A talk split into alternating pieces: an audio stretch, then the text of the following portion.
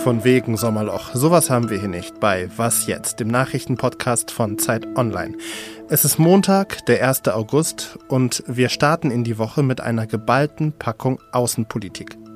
Nachdem sich die deutsche Außenministerin mit ihrem türkischen Amtskollegen ein diplomatisches Wortgefecht auf offener Bühne geliefert hat, wollen wir wissen, welches Label hat die deutsch-türkische Beziehung gerade verdient? Und wir schauen auch auf Russlands Einfluss in Afrika. Denn um den zu begrenzen, reisen momentan viele westliche PolitikerInnen durch Afrika. Mein Name ist Roland Judin und jetzt bringen Sie erstmal die Nachrichten auf den neuesten Stand. Guten Morgen, ich bin Christina Felschen. England ist zum ersten Mal Europameister im Frauenfußball. Das deutsche Team unterlag im Finale von Wembley mit 1 zu 2. Das entscheidende Tor schoss Stürmerin Chloe Kelly in der Verlängerung. Die Deutschen um Trainerin Martina Voss-Tecklenburg verpassten damit ihren neunten Titelgewinn bei einer EM. Die NATO bereitet sich auf ein mögliches Eingreifen im Norden des Kosovo an der Grenze zu Serbien vor. Eigentlich sollten dort heute strengere Einreisebestimmungen für Serben in Kraft treten. Aus Protest dagegen wurden gestern Abend aber Blockaden errichtet und Schüsse auf Polizisten abgegeben. Die Regierung des Kosovo macht die Regierung in Serbien dafür verantwortlich. Die geplanten Kontrollen werden zunächst für 30 Tage ausgesetzt. Wer zieht als nächstes in die 10 Downing Street ein? Darüber können ab heute die Parteimitglieder der konservativen Tories in Großbritannien abstimmen. Zur Wahl stehen die britische Außenministerin Liz Truss und Ex-Finanzminister Rishi Sunak. Beide gelten als konservative Hardliner. Die Abstimmung wurde notwendig, nachdem der noch amtierende Boris Johnson seinen Rücktritt als Premier und als Parteichef angekündigt hat. Die Wahlentscheidung soll am 5. September verkündet werden. Redaktionsschluss für diesen Podcast ist 5 Uhr. Mir ist bewusst, dass es in diesen Zeiten schwierig ist, über Themen zu reden, wo wir auch in so einer Pressekonferenz beide vielleicht zucken. Aber wie gesagt, ich glaube, es sind keine Zeiten, wo man nicht ein offenes Ort findet, sondern es sind jetzt genau Zeiten, wo man auch bereit ist, sich gegenseitig zuzuhören, auch wenn einem vielleicht die Ohren schmerzen. Und die Ohren müssen nach der gemeinsamen Pressekonferenz von Bundesaußenministerin Annalena Baerbock und ihrem türkischen Amtskollegen Mevlüt Çavuşoğlu sehr geschmerzt haben. Der gemeinsame Auftritt der beiden ist zu einer Art diplomatischem Schlagabtausch eskaliert. Deswegen nehmen wir jetzt die durchaus angespannte deutsch-türkische Freundschaft mal etwas genauer unter die Lupe und das mache ich mit Zeit-Online-Korrespondentin in der Türkei, Marion Sendka. Hallo Marion. Hallo. Marion, kannst du einmal kurz zusammenfassen, was sind denn eigentlich so die Hauptstreitpunkte zwischen Deutschland und der Türkei? Wo kriselt es in deren Beziehung? Ja, da gibt's sehr, sehr, sehr viele Punkte. Ähm, vor allem würde ich sagen, sind es erstmal die Menschenrechte. Darunter kann, kann man ja auch ziemlich viel fassen. Also Menschenrechte heißt äh, zum Beispiel politische Gefangene oder ähm, Gefangene, die eben, sehr wahrscheinlich äh, aus politischen Gründen in der Türkei im Gefängnis sitzen. Das sind neben deutschen Staatsbürgern auch ganz prominent. Annalena Baerbock hat das auch angesprochen, ist ja der Fall. Osman Kavala, ein Unternehmer und Kulturmäzen, ähm, der Europäische Gerichtshof für Menschenrechte hat auch schon gesagt, er soll raus aus dem Gefängnis. Da gab es ein Urteil. Die Türkei setzt dieses Urteil Urteil nicht um. Das hat Annalena Baerbock auch, auch ganz deutlich angesprochen. In der Türkei kam sie damit aber nicht weiter mit diesem Argument EGMR-Urteil. Ihr ähm, Amtskollege Cavusoglu konterte direkt damit, dass auch in, äh, in Europa gibt es EGMR-Urteile, die nicht umgesetzt sind. Dann gibt es Streiten der Ägäis gerade. Es geht um einen Streit um äh, Inseln in der Ägäis, das sind Inselgruppen, die äh, gehören Griechenland, sagt Annalena Baerbock, und niemand darf das in Frage stellen. Das wurde in der Türkei aber ganz anders aufgefasst. Da sagte man, ähm, das heißt, das bedeutet jetzt, dass Deutschland sich entschieden hat und äh, für Griechenland ist und auch es gut findet, dass Griechenland eben diese Inseln bewaffnet, was Ankara Athen eben vorwirft. Und zusammenfassend kann man sagen, Menschenrechte und vor allem außenpolitische Themen. Dennoch, Deutschland und die Türkei sind doch irgendwie ja aufeinander angewiesen. Die Türkei zum Beispiel ist ja ein wichtiger Partner, was sich jetzt jüngst daran gezeigt hat, dass die Türkei es geschafft hat, das Getreideabkommen zwischen Russland und der Ukraine auszuhandeln. Ähm, was schweißt denn sonst noch die Türkei und Deutschland zusammen? Naja, da ist vor allem die Geschichte. Also wir haben ähm, mit Deutschland und die Türkei haben, haben seit, seit sehr, sehr vielen Jahren, Jahrzehnten äh, arbeiten sie zusammen. Es war schon im Osmanischen Reich, Ende des Osmanischen Reiches, da ging das eigentlich los. Daher kommt auch der Begriff Waffenbruderschaft, den man hier in der Türkei noch erstaunlicherweise oft hört. Aber äh, uns verbinden eben auch die vielen, vielen äh, türkischstämmigen Menschen, die in Deutschland leben. Ähm, wirtschaftliche Verbindungen sind ganz, ganz eng. Das schweißt dann eben auch zusammen. Ich würde jetzt mal gerne mit all dem, was du gerade gesagt hast, im Hinterkopf ähm, dieser deutsch-türkischen Beziehung gerne ein Label geben oder äh, zumindest versuchen, ein Label zu geben. Ist das eine Freundschaft wider Willen, ein Zweckbündnis oder eine Freundschaft plus, wie auch immer das Plus aussehen könnte?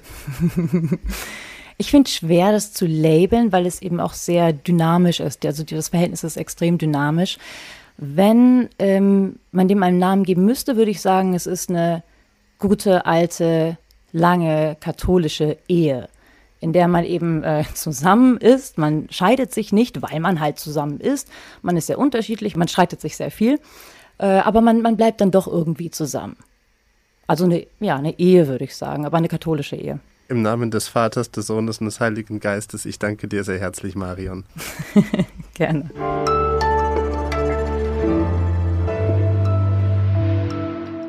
Und sonst so? Instagram wird doch nicht zu TikTok und die Welt atmet auf.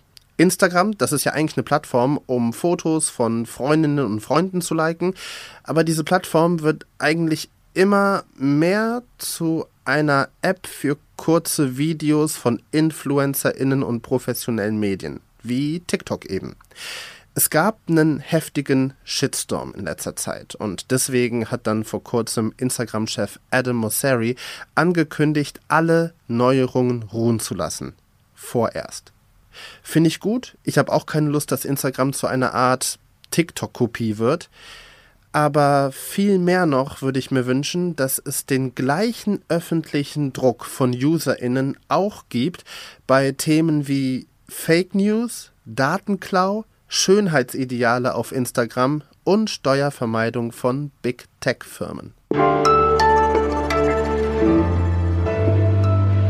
In der internationalen Politik sind anscheinend gerade Afrika-Wochen. Wichtige PolitikerInnen aus dem Westen, wie zum Beispiel der französische Präsident Emmanuel Macron oder auch die US-Botschafterin bei den Vereinten Nationen, reisen durch Afrika, damit Russland nicht zu viel Einfluss auf dem Kontinent bekommt. Der russische Außenminister Sergei Lavrov, der war nämlich jetzt gerade erst in Ägypten, der Republik Kongo, Äthiopien und Uganda.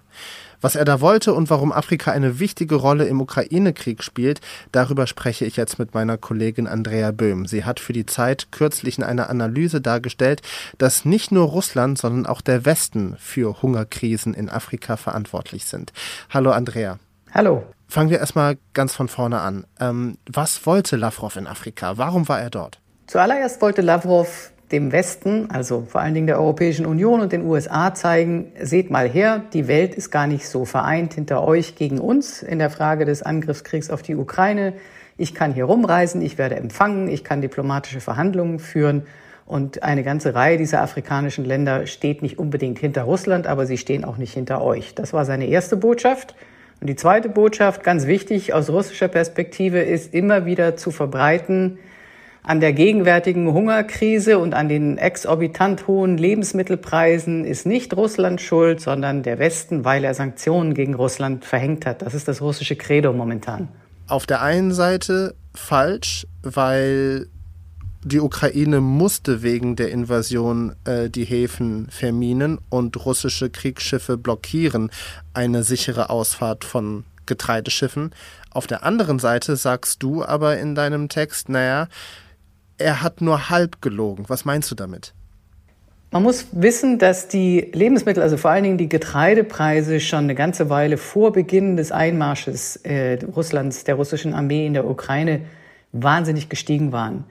Und man muss sich auch daran erinnern, dass schon im Verlauf der Corona-Pandemie äh, viele Hilfsorganisationen, auch das Welternährungsprogramm, immer wieder dramatisch davor gewarnt haben, dass eine Begleiterscheinung der Pandemie und der Lockdowns und der logistischen Probleme, die plötzlich auftauchten, Hungerkrisen und Hungersnöte sein könnten. Und das war auch so. Dass die alte, jahrzehntelange Politik, Hungerkrisen dadurch zu bekämpfen, dass diese betroffenen Länder vor allen Dingen Weizen importieren und wenn es dann mal ganz schief geht, dann kriegen sie halt Hilfspakete oder Nothilfe.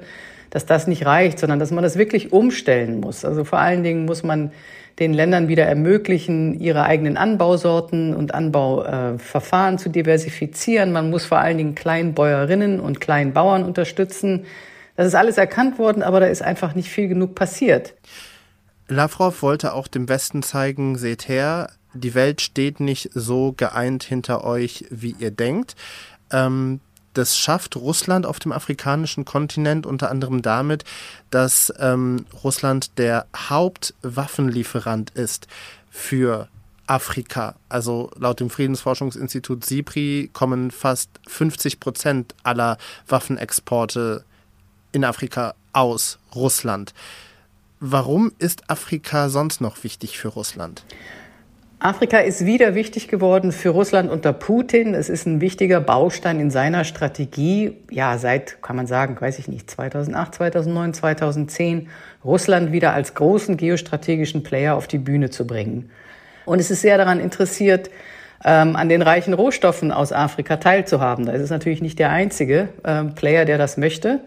Aber Russland hat sich in mehreren afrikanischen Ländern, ja, man kann sagen, richtig eingegraben im wahrsten Sinne des Wortes, indem es Sicherheit für autoritäre Regime bietet, unter anderem durch Söldnergruppen, kommt immer wieder die berühmte Wagner Group ins Spiel, und als Gegenleistung sich dafür bei Bodenschätzen bedienen kann, vor allen Dingen bei Diamanten und Gold. Russlands Einfluss auf Afrika wächst, weil unter anderem der Westen viele strategische Fehler in der Vergangenheit begangen hat. Strategisch richtig ist es auf jeden Fall, sich heute spät Nachmittag unser Update anzuhören. Da begrüßt Sie dann mein Kollege Fabian Scheler. Einflussnahme Ihrerseits auf unseren Podcast ist über die Mailadresse wasjetzt.zeit.de ausdrücklich erwünscht. Mein Name ist Roland Judin. Kommen Sie gut durch den Montag.